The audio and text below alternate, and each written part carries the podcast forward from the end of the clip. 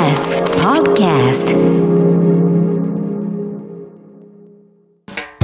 TBS Radio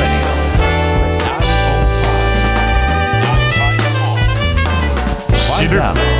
若手動かす TBS ラジ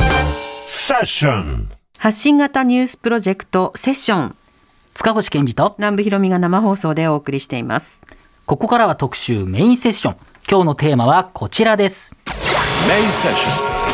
ン探求モード。回転寿司チェーンの迷惑動画炎上。話題のチャット GPT セッション IT ニューススペシャル今日は IT に関連する2つの注目ニュースを取り上げます。1つ目はスシローなどの回転寿司チェーンで客の迷惑行為が動画で撮影され SNS に投稿。炎上するケースが相次いでいるというニュースです。回転寿司店各社は警察に被害届を出すなど対応をとっていますが加害者がインターネット上で過剰な批判にさらされているという問題も浮上しています。2つ目はネット新時代の到来と注目される対話型 AI チャット GPT 去年11月にアメリカのベンチャー企業オープン AI が公開。ネット上にある膨大な数の文章を学習し自動で文章を作成するというものですでに1億ユーザーを達成しています。しかし文章の正確性のほか様々な分野で悪用される可能性など懸念も指摘されています。今日はこの2つのニュースについて情報社会学がご専門の塚越健二さんと IT ジャーナリストの三上洋さんのお二人がじっくり掘り下げます。ということです。はい、はい。では、えーゲストをはい。紹介します。スタジオにお越しいただきました。えー本日は IT ジャーナリスト三上洋さんです。よろしくお願いいたします。お願いしはい。よろしくお願いします、三上さんとはね TBS ラジオこう文化系トークラジオライフというね、はい。日曜の夜中にはい。2ヶ月に1回やっている番組などで、まあ、配信をしていただいたりとか、はい。あの出ていただいてねお話ししていただいたりとかあの文化系トークラジオライフは来週の日曜日にうん。番組がありまして私も出るんですけれどもあのそういったところでもあのお話ししてますしね。いろんなところで結構ね三上さんいろんなこうお見かけすることもありまして。でもおなじみです。私三上の立ち位置が目指すのはあの塚越さんなんですよ。塚越さんはこう IT 系の話が出た時にきちんと,、えっと学問としての解説をなさる立場ですけど私どっちかというとあの下ネタ系の IT の怪しいネタをやる専門でございまして 芸能ネタからですね、えー痴漢ネタまで何でも IT をやるうつろな人間でございますので あの塚越さんみたいにちゃんと話せるようになりたいなと思って今日やってまいりました。いえいえもう実用系です。じゃあうまくまとめてくださいました。ありがとうございます。はい。そんな感じでですね、あの、いろいろ今日ね、まあ、お大きくあの IT 分野2つのニュースを、はいまあ、掘り下げたいかなというふうに思っております。まずはこちらのニュースからです。スシロー、はま寿司、くら寿司、回転寿司チェーンで相次ぐ迷惑行為動画。はい。こちらね、まあ、あの、報道たくさんされてますから、皆さんご存知だと思いますが、先月末からですね、まあ、主にスシローの店内で、まあ、あの、まあ、言ってもしょうがないんで、不適切行為ですね。皆さん知ってると思います。そういったことを、えー動画で拡散して炎上するということがありましたし、はま寿司やくら寿司といった、いわゆる回転寿司のチェーンでも、同様なことがいろいろありました。まあ、あの、もう企業の側はですね警察に被害届を出すということで、まあ、一部はねあの非常に株価が下がったっていうことで大損害があったりするっていうこともあったりしますしあとやっぱりまあ毅然とした態度を企業が取るっていう、まあ、ある種のアピールにもなりますし、まあ、そういったことを続けています。他方でその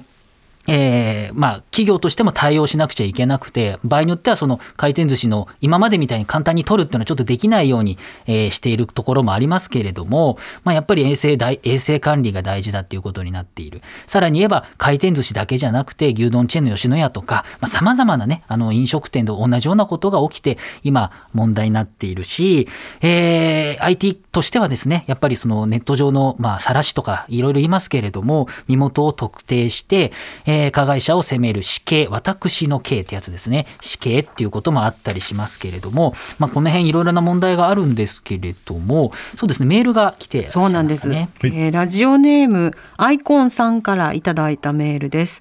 回転寿司店での迷惑客による炎上動画を見るにつれなんで自分が犯人ですよと証拠を堂々と残しているのか不思議でしょうがありません。普通犯罪って証拠を隠しますよね。つまりその行為が犯罪にあたると全く想像していないのだろうなと思います。自分のやった行為がどのような事象につながるのか想像ができないんだろうなと気の毒に思います。というメールいただいてます。はい、これ三上さんこれこういう迷惑行為を、まあ、SNS、ツイッターとか、まあ、最近は TikTok とかもそうですけど投稿するっていうのは結構前からあることなんですかね？そうですねあのこの迷惑動画に関しては今まで大きく分けて2つなので今回3回目の波になります。はいえー2013年は、まあ、通称バカッターと呼ばれる事件で、まあ、これはあのツイッターに写真を投稿する、えーコンビニのアイスケースの中に入ってみましたみたいなものが、これもう10年前なん10ですよ。そして2019年にはバイトテロと呼呼ばれた一連の事件がありました。まあ、これはインスタグラムのストーリーズなどで、まあ、動画で悪さをする。えーお寿司屋さんでネタを下に落としてみる。みたいな動画が出たのが2019年でまた出るんだろうねって言ってたんですけど残念ながら今回2023年また出てしまったというところで、まあ、繰り返し起きてます。でただこれ今のメールでちょっとあの整理しなくちゃいけないことがあって、彼らあのこのえ迷惑動画今回のもそうですし過去のもそうなんですけど一連のものはもともとたくさんの人に見てもらいたいがためにやってないんです。ほとんどの人は事情を見ていくと全部インスタグラムのストーリーズや TikTok のストーリーズもしくは LINE のグループ身内だけに見せるというのがどうも最初のきっかけストーリーズなんていうのは1日で消えたりしますからね。ずっと残らないものっていうのを前提で投げたり内輪のお LINE で投げたりとかそういうことってことですかね。そうですね。が多いということですかね。そうですね。あの見えてる限りほぼそれです。ああグループ共有っていうそうです。で、24時間で消えるし、もともとストーリーズってこう、インスタグラムの普通の投稿っていうのはね、みんなすごいなんか、公にちゃんとみんなに見せるものとして、肩肘張ってやるんですけど、大学生に聞くと、いや、インスタグラムの投稿怖いけど、ストーリーズなら、ストーリーなら身内だけ見るからいいやっていう感覚で、どうもその身内に見せる。じゃあなんでそんな悪く悪いことをするの？っていうことなんですけど、私がいつも言ってるのはですねあの居酒屋で仲間と話す武勇伝だと思ってるんですよ。飲んだ時に「俺昔こんな悪いことやっちゃってさ」とか「いやこないだ俺こんなことしちゃったんだぜ」みたいなことをするのをネット上に展開しちゃってるのが大元の事象なのかなと思ってます。うん。まあね俺テスト前に寝てないぜとかって言ったりとか そういうのありますけれどもそれのもっとなんていうのかな？あアピール。アピールしたり間違った形のアピールっていうかそれ外に見えちゃったってことですね。そうです。うちうちで喋ってて。そうです。で、あのーほとんどの流出動画がですね、実は画面収録を使われています。何ですかで、画面収録何かっていうとですね、画面収録。インスタグラムのストーリーズ24時間で消えるし、えっ、と、普通は保存しないわけですよ、みんな。ほうほうじゃあどうやって保存するのか。画面に出てる絵と音を録画するアプリっていうのは必ずスマホにあるんです。おー。でそれを使ってだってとんでもない動画が友人から送られてくるので、じゃあ録画しちゃおうって、でその人は友達に、俺の友達こんなひどいことしてるんだよって言って見せるわけです。でその友達もさらに別の人に、いやこんな動画あったんだぜって見せると、もう友達の友達は他人なんですよ。なんで他人はこれはひどいって言ってネットで告発をしたりあるいはセキュリティ意識が甘くて甘くてというかあのなんとなくこんな面白いのあったっていう全世界公開用のツイッターなりインスタグラムでバッと上げちゃって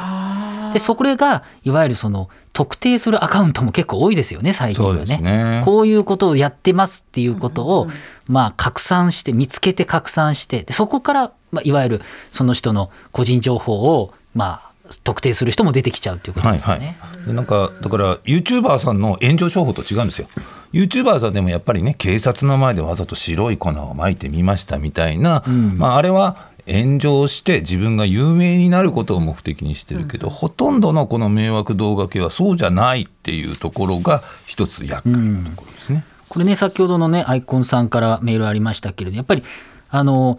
隠すっていう感覚とかではないその全く位相が違うところでやってるっていうことなんですよね。はいはい。あの三上さんの話ね聞く限りでもね。まさか漏れると思ってないっていうそうですね。前提なんですね。はい。あー。そう。そしてですねあとはあのとはいえですね多くのあのこの議論になると必ずリテラシー、はい。あのこういうの拡散されるうんぬんかんぬんってあの若い人も多分言われてるのでこういうの取っちゃいけないとかってそれは分かってるはずなんですよ。あの分からないわけはないんですね。はいでも誰だって例えば昔よよくピンポンダッシュをするとかってありましたけれども、誰だって悪いって分かっててもやるっていうことは確かに多かれ少なかれはあると。でもその中でですねあのまあそのバレないと思ってるあるいはあのもしかしたら何か外に出ちゃうかもしれなくても僕はですねさっきのあの三上さんの話を内輪ルールの優位性っていうふうに呼んでるんですけれどもやっぱ空気感なんか悪いって分かってるんだよと、うん、でもしかしたら最悪これ動画撮っちゃうとまずいっていうの分かってるかもしれないと、うん。だけれどもその場のノリ。まさにその武勇伝と同じでノリで面白いことをするっていう時にあの多かれ少なかれ何かひどいことをする。でその中にやっぱかなりひどいことをしちゃう。その時にはこれは社会的なルールとしてアウトだよねって分かっているんだけどそれを飛び越えちゃうのは内輪で受けるかっていうことですよね。らこれすごくねあの日本的と言いますか空気の支配ですよね。これ必ず法の支配よりも仲間の内での順位なんですよね。でそこにですね、えーリテラシー教育も重要なんですけれどもなんか狭いコミュニティで内輪で盛り上がるっていうことが公共的な事柄、うんうん社会的なルールみたいなことよりも優先されちゃうっていうのが若い人にもあるし、まあ、別にあのこういう、ね、ことはしませんけれども、まあ、社会でいろんな、ね、問題があってあの会社のルールでみたいなことがあの世の中のルールより強くなっちゃうこともあったりするのでなんか僕はそういうところ共通してる部分があるんじゃないのかなというふうに思うんですよね。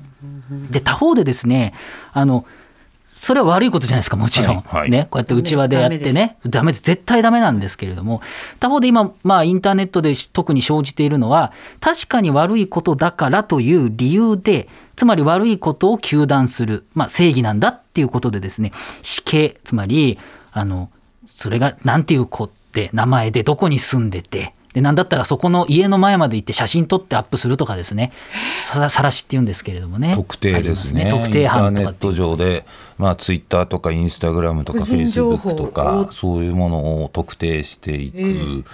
どこの高校でどこ出て友人はここでっていうことまで出していくっていう感じですね。調べられちゃうんですね。そうですね、まあ、現状、インスタグラム、フェイスブックをやってる限りは、何らかの情報が出てしまいますので、えー特定されちゃいますね。あ。のねやっぱりねこのタイプの話はそうやって、あの多くの人がですね自分は、まあ、ある種いいことなんだと思って、はい。えーそういうひどいことをしちゃうんですね。でこの人たちは逆に悪い人たちを成敗するという気持ちでやってるんですけれどもこれも逆に僕空気だと思ってていや悪いことは悪いんだけどそこまでしたら大変なことになっちゃうわけじゃないですか。まだ10代の少年とかをね。それ分かれば倫理的な意味で言えばねあのそこはそこまではしちゃいけないっていうこと分かるはずなんですけれども、それも空気で僕はあの叩く人は叩きすぎてるんだと思うんですね。これ両方やっちゃう人も内輪の空気、えー空気になってるし、えーそれを悪いんだって叩きすぎる人たちも正当に叩くのは必要だけどやりすぎるのも空気になっていて倫理観というよりかはなんかね内輪っぽい感じがするんですね。その正義っていう感覚もなんかねこうそういうノリだよねって。今これ叩いていいモードだよねになっちゃってるのでここがうまくいっていないっていうことなので、まあ、本音も暴走するし建前も暴走しているというか建前これ悪いって分かってんだからとかって建前でみんながわーってやると問題になるかなというのは一つあるかなと思うんですそこについてもねメールいただいてるんですよ。ラジオネーム反省してもひげするなさんから。今回の回転寿司での行動は悪いというのももちろんわかりますが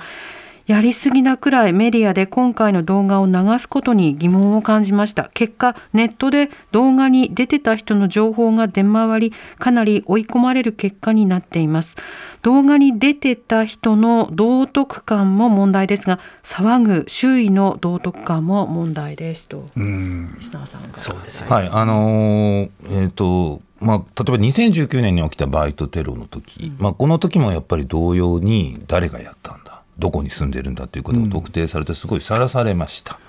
で、そのさらされたことによって、その人は、まあ、傷が、ね、デジタルタトゥーとして一生残ってしまう。デジタルタトゥーっていうのはもう結局検索だなんだりしたら全部バレちゃうから就職するときに最終面接の時でもその人の名前を入れたら全部出ちゃうっていうことですよね。回っちゃうそういうことですね。そうですよね、まあ、日本は民主社会、法律のある社会ですので、なんか罰をしましたということであれば、国なり裁判なりで何らかの罰を受けると、でも、インターネット上でさらされて、一生笑い物にされるっていう刑は、日本の国は別に認めてるわけではないですし、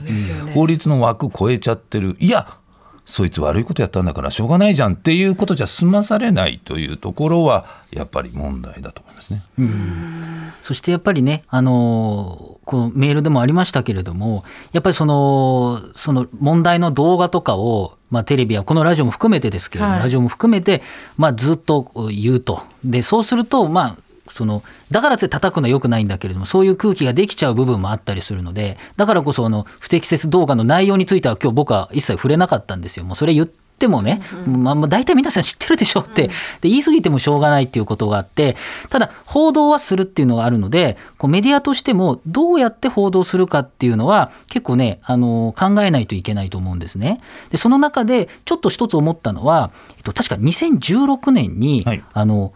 おおでんあのコンビニでおでんをつついたっていういわゆるその、おでんつんつん男っていう名前ついた、ありましたね。なんとなく覚えてらっしゃると思うんですが、あの方もものすごい叩かれていろいろあって、ただ最近ねここ12年ぐらいかなアベマとかであの名前をで晒して出てきたりとか最近も文春オンラインで記事になっていて、まあ、回復といいますか、まあ、いろんなことやったんだけれども今こういうふうにしているっていうような発言をされていたりするんですね。でこれはそのなんていうのかなあのまあ、別に犯罪じゃないんだけれどもあでも逮捕逮捕されたのかなあの方は。なんだけれどもその一回何かこう罰というか何かしてしまった人が戻ってくる回路としては大事だと思うんですよ。やっぱり日本ってなかなか戻れない、その薬物とかアルコールで問題あった人が回復の物語みたいな形でアメリカで戻ってくるっていうストーリーあったりしますよね。でそういうのは大事かなと僕は思うしすごくその回路を作るのは大事な一方で全員ができるかどうかは分かんないけれども一方ででもそれって気をつけないとメディアのマッチポンプになっちゃう。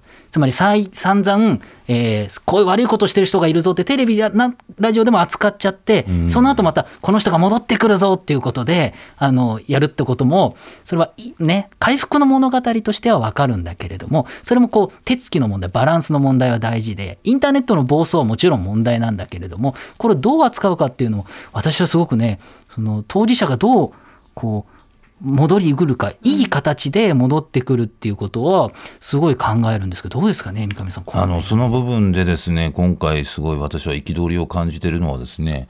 あの SNS の裏アカウント調査サービス会社なんですよ。ほうで今就職の時に、えー S 就職うその学生たちの SNS の裏アカウントを調査しますという会社があって、まあ、大企業そうです。会社が？そうです。でで大企業に売り売り込みをして、まあ、実際にそれをやっている会社があると。でこの、えーこういった会社曰くいや学生の許可は取ってんだ。学生の許諾は取ってるって言ってるんですよ。でそれはきっとですね企業からそういうことをえー取る可能性があるよって一文は取ってると思います。ただ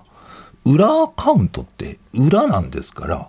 もしこれあんたのだよねって聞いたら認めるわけないんです。ということはですね本人にちゃんと承諾取る前にやってる可能性がある学生あの会社側に。でそしたらですね今回のような件があったら一生それでやられちゃうんですよ。でしかもそれを偽造することだってできるわけです。そうですね。例えばこいつはバイトテロのお犯人でしたっていう偽アカウントをあ俺はバイトテロの犯人でしたっていう偽アカウントを作って友達に嫌がらせするみたいなことってネットいじめでは結構あるんです。おいこまあこ高度つってあれだけれども複雑だな。そうなんでそうなっちゃうと本当に困るのでわ私は今回の件でそういうことがあるとねこういった裏調査のうわごめんなさい裏アカウントの調査をする会社が調べて企業にやるから一生の傷になるよっていうかん注意喚起を出してるところもあるんですけどいやそれ違うよと、それはそもそも違うよねっていう話でちょっとショックを受けて裏アカウントだってフェイクとかもうつフェイクで裏アカウントを作るみたいな先ほどのお話もあるだろうしあともっと言えばそのあの裏アカウントでやってないからといってその人物が何か悪いことをしてないわけじゃないじゃないですか。つまり全ての情報はそのインターネットだったりなんか自分の携帯の中にあるわけじゃないですよね。そういうことしないで、まあ、悪いことというかね我々何やってるかなんて一枚皮剥いだら分かんないわけですよ。それでもやっぱりこう社会をって生きてるっていう中でみみんなそうです。僕を含めて。誰だって何か何かしらあるわけで、それをね全部丸裸にできると思ってることも何かねあの過剰にこうネットの力を信じすぎてるような気もする。ネッ。トの中で何か完結してる感じがする今話聞いてると。本当そうですね。はい。別のこっちが、ね。こっち側の世界って言ったらあれだけど、はい。現実の社会のことを見てないそ感じがします、はい。怖いところだとね思います、なんかこう世界観の問題だなと思いましたね、なんかこんなにネットが問題だとかって言うんだけど結構ネットで全部わかるみたいな、そういう世界観で生きるのもなんだかねもったいないっていうか人間としてもっていうのも思うのでちょっとねこの問題一つのこうこういうテーマですけれども結構日本社会の問題だったり、はい。情報社会全体につながる話だなと思いますのでちょっとね引き続き皆さんもね聞いてらっしゃる皆さんもいろんなことを思うと思うんですけれども、えー考えていきたいかなというふうに思っております。ということでですねではもう一つの、えーニュースに行きたいと思います続いて取り上げる IT ニュースはこちらです。ネット新時代の到来か対話型 AI チャット GPT はい。こちらもね、まあ、IT ニュースということで、もう一つの、はもう大きいニュースなんですけれども、えーチャット GPT というのはですね、去年の11月にアメリカのベンチャー企業、オープン AI というところが作ったですね、えーまあ、対話型、もう話するとチャットのようにして文章を返してくれるというサービスなんですね。で、これ、オープン AI っていうのは2015年にイーロン・マスクさんたちがですね、出資してできたもので、もともと非営利だったんですけれども、団体だったんですけれども、営利部門を作って、そこがチャット GPT を作っているということ。で、しかも、まあ、日本語にも対応してますし、マイクロソフトなどがですね、多額な出資をしていて、えこれからあの、ね、あの段階的に1兆円ぐらい入れるっていうことも言っていてですね、投資するっていうのも言っていて、まあ、あのスタートアップ、新興企業なんですけど、ものすごく注目されているところで、この、まあ、チャット GPT、えー膨大な情報、ネットの情報をですね、学習して、単に質問に答えてくれるだけじゃなくて、まあ、ちょっとしたこう英会話のこう相手になってくれたりとか、プログラムコードを書いてくれたりとかですね、翻訳してくれる、あるいはあの記事を要約してくれる？AI が？だから論そうだから論文の長い20ページの論文読まずにこれ要約してとかっていうと 要約してくれるので結構ね研究者といいますかこれを使える使えないでちょっとこうなんていうのかな時短術じゃないですけど変わってくるとも言われてますし今登録すると2ヶ月、えー、と無料で使えるんですけれども登録、えーローンチして発表して2ヶ月で1億ユーザーになりました。でこれはね TikTok が9ヶ月かかったんですよね。1億ユーザーになるの。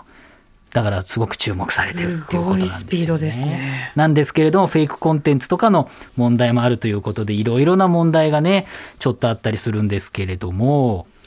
どうですかね？はいじゃあメール。いただいてるので紹介しますね。ラジオネームおとうさんからですチャット GPT については自分でも試してみましたが普段疑問憤りを覚えること例えば広域強盗詐欺などについて散らばったネット情報を自分で調べるよりも短時間にまとめて整理してくれるので私のような感情的な人間にとっては偏りなく客観的に情報を整理してくれて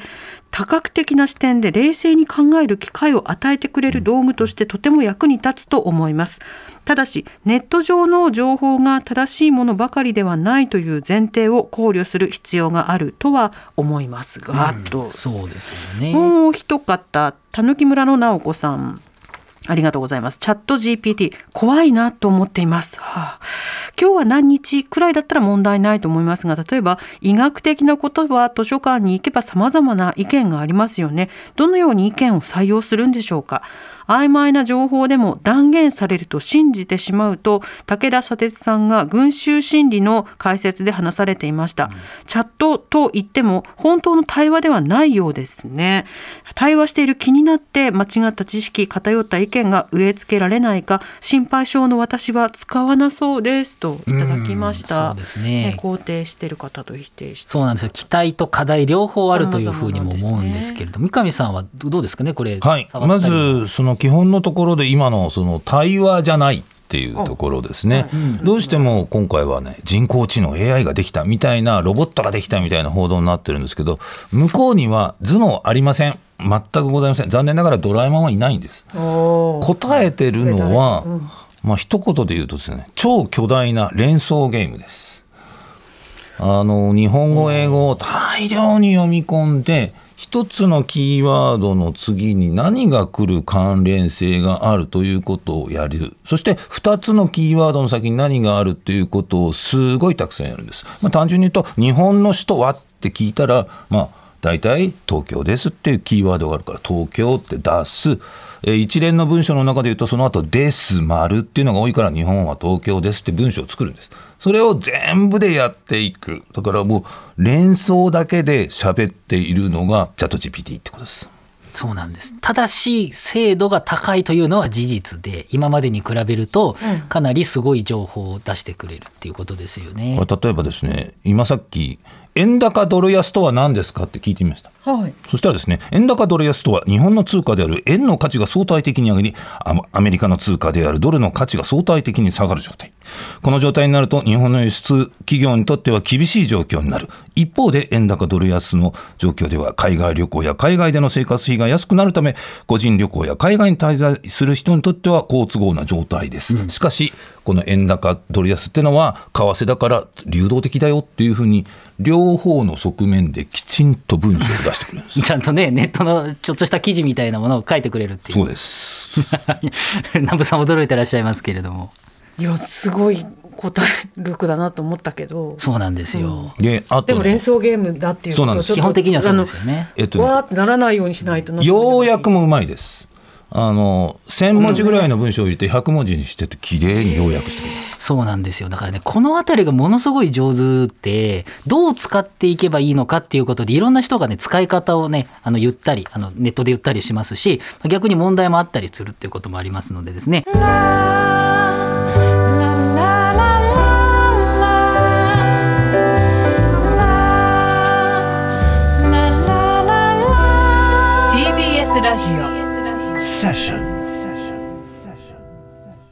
コロナ療養中のチキさんに代わってセッション今日のメインパーソナリティ塚越健二さんとお送りしています。特集メインセッション。テーマはセッション IT ニューススペシャル。ゲストはスタジオに引き続き IT ジャーナリストの三上洋さんをお迎えよろしくお願いいたします。あの先ほどねあのいろいろな話をこうしていただいた中で、まあ、すごいこともあるんだけどやっぱりちょっと懸念するっていうね声もあのたくさんありますけれども懸念点っていうのはどういうところありますかね？はい、もうね、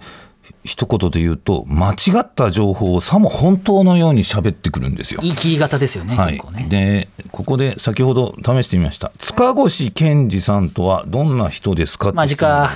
はい。えー、塚越でいいんですか？ご5ですね。はい。間違ってますすでに。塚越健二さんはあ多いんだ。日本の経済評論家コラムニストであり メディアに数多く出演している知名度の高い人物です。塚越さんは1972年に神奈川県横浜市に生まれ 東京大学法学部卒業後大手証券会社や国際金融機関で働きその後独立し経済評論家や執筆活動を行っています。誰と間違えてるんですか？全然違いますよ。84年だもん。一個も合ってないですはい。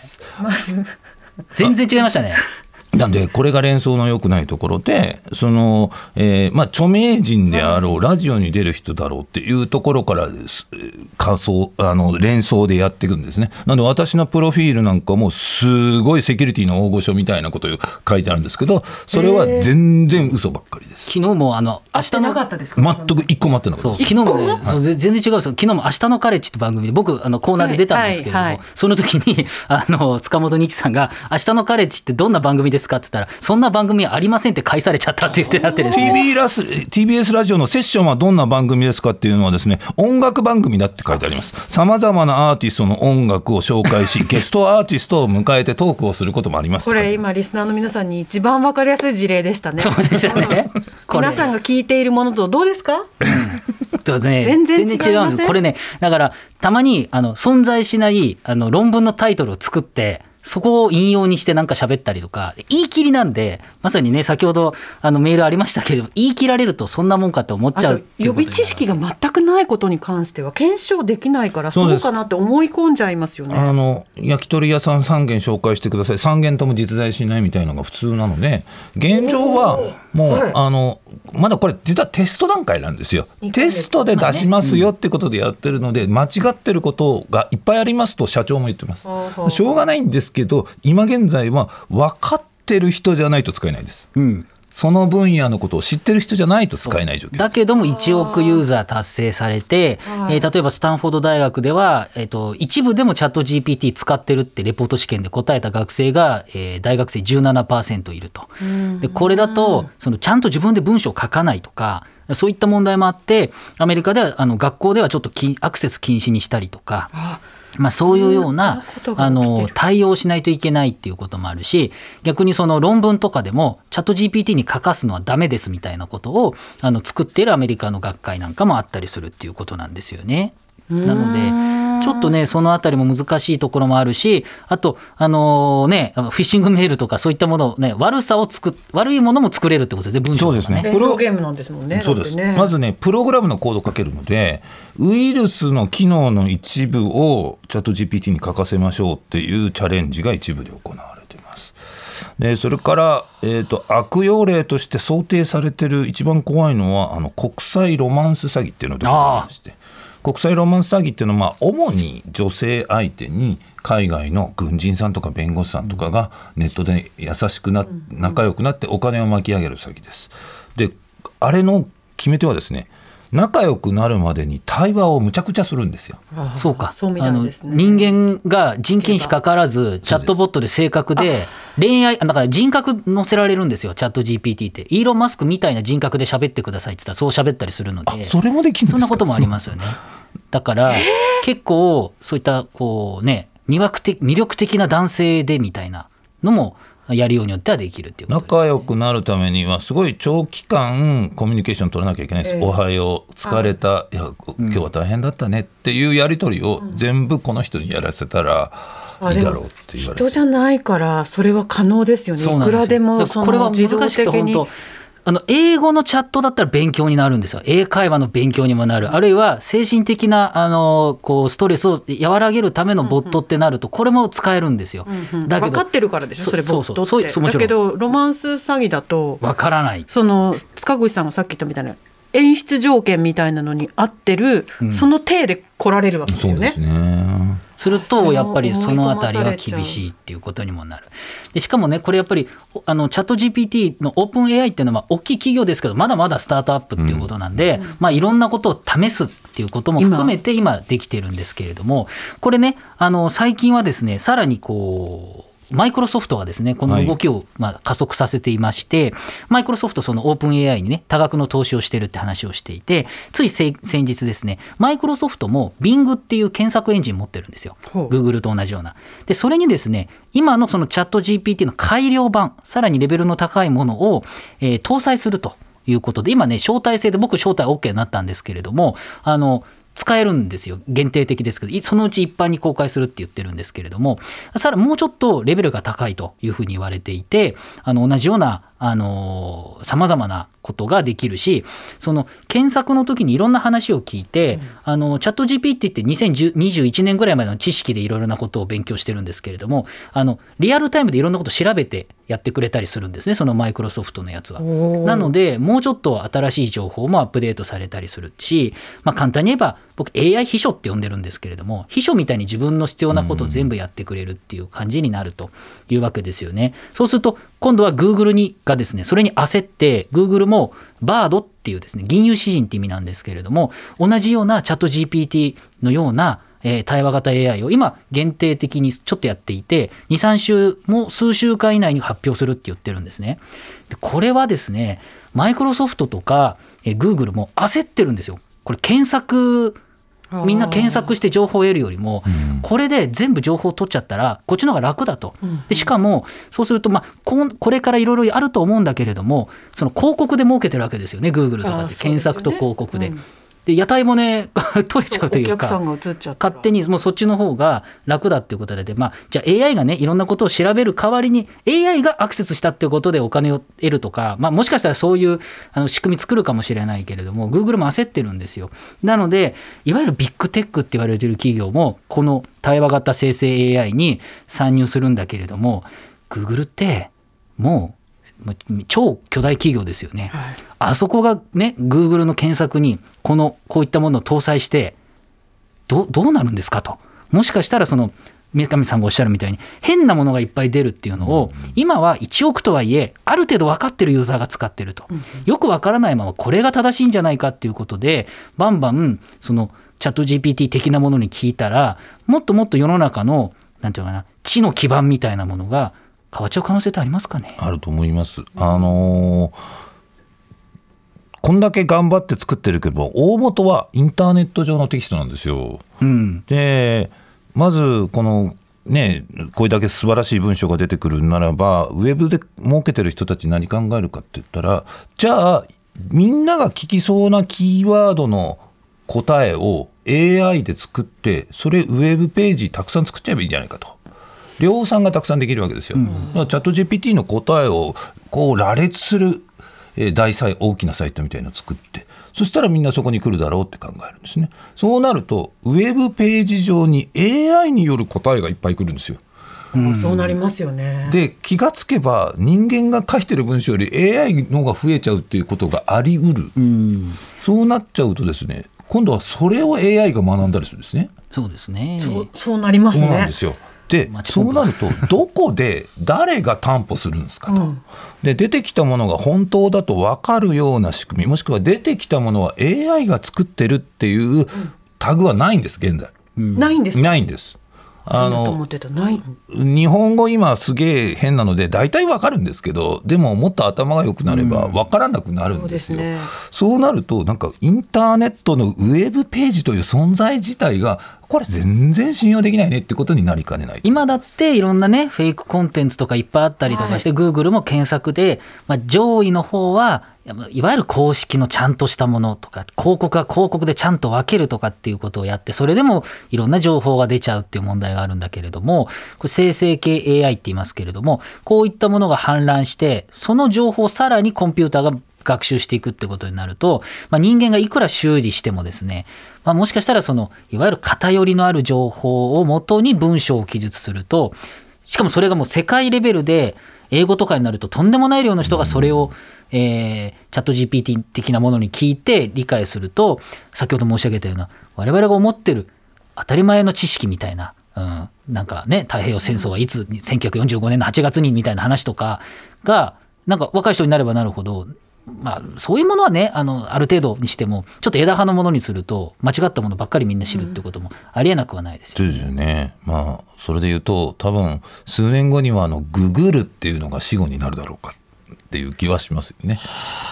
うん。今までは困ったらググれとか、お前ググってこいって言ってたのが、もうそれそういう行為自体をしなくなる検索ってことはもしかしたらネットでしなくなる可能性は、まあ、出てきていて、まあ、そこでただそれが本当かどうかっていうのはどこまでもわからないっていうのが困ったところですね。でその対話をしながら逆に言うと対話をしながら本人の興味を探っていってそこに適切な広告を入れてですね こういうの好きならあなたこういうの買えばみたいな例えば広告のやりやり方を変えるとかですね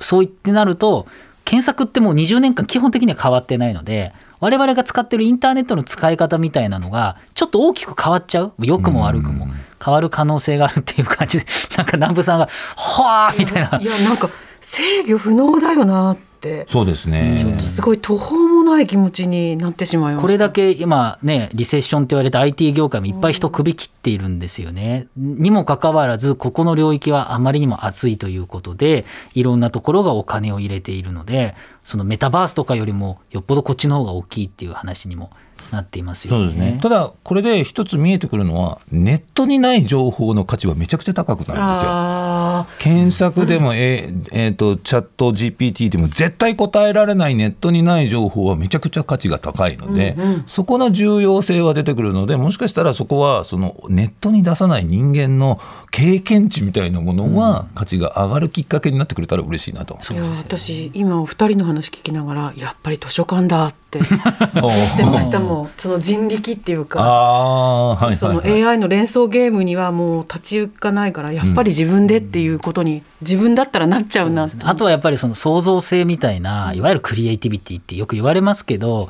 そのいろんなこうコンピューターいろんなことをやってくれるかもしれないけどそれを飛び越えてまた新しいものを作る人が注目されるとか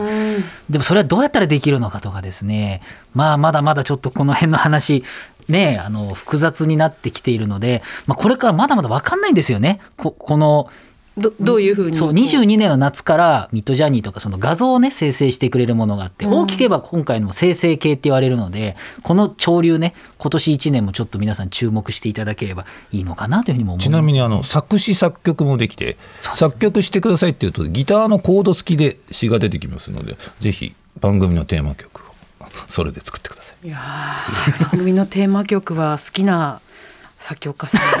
にお願いしたいと思います。確実に人と人との対話で。はい、えーセッション IT ニューススペシャル、えー三上洋さんとお送りしました。ありがとうございました。ありがとうございました。ありがとうございました TBS Radio 発信型ニュースプロジェクト。セッション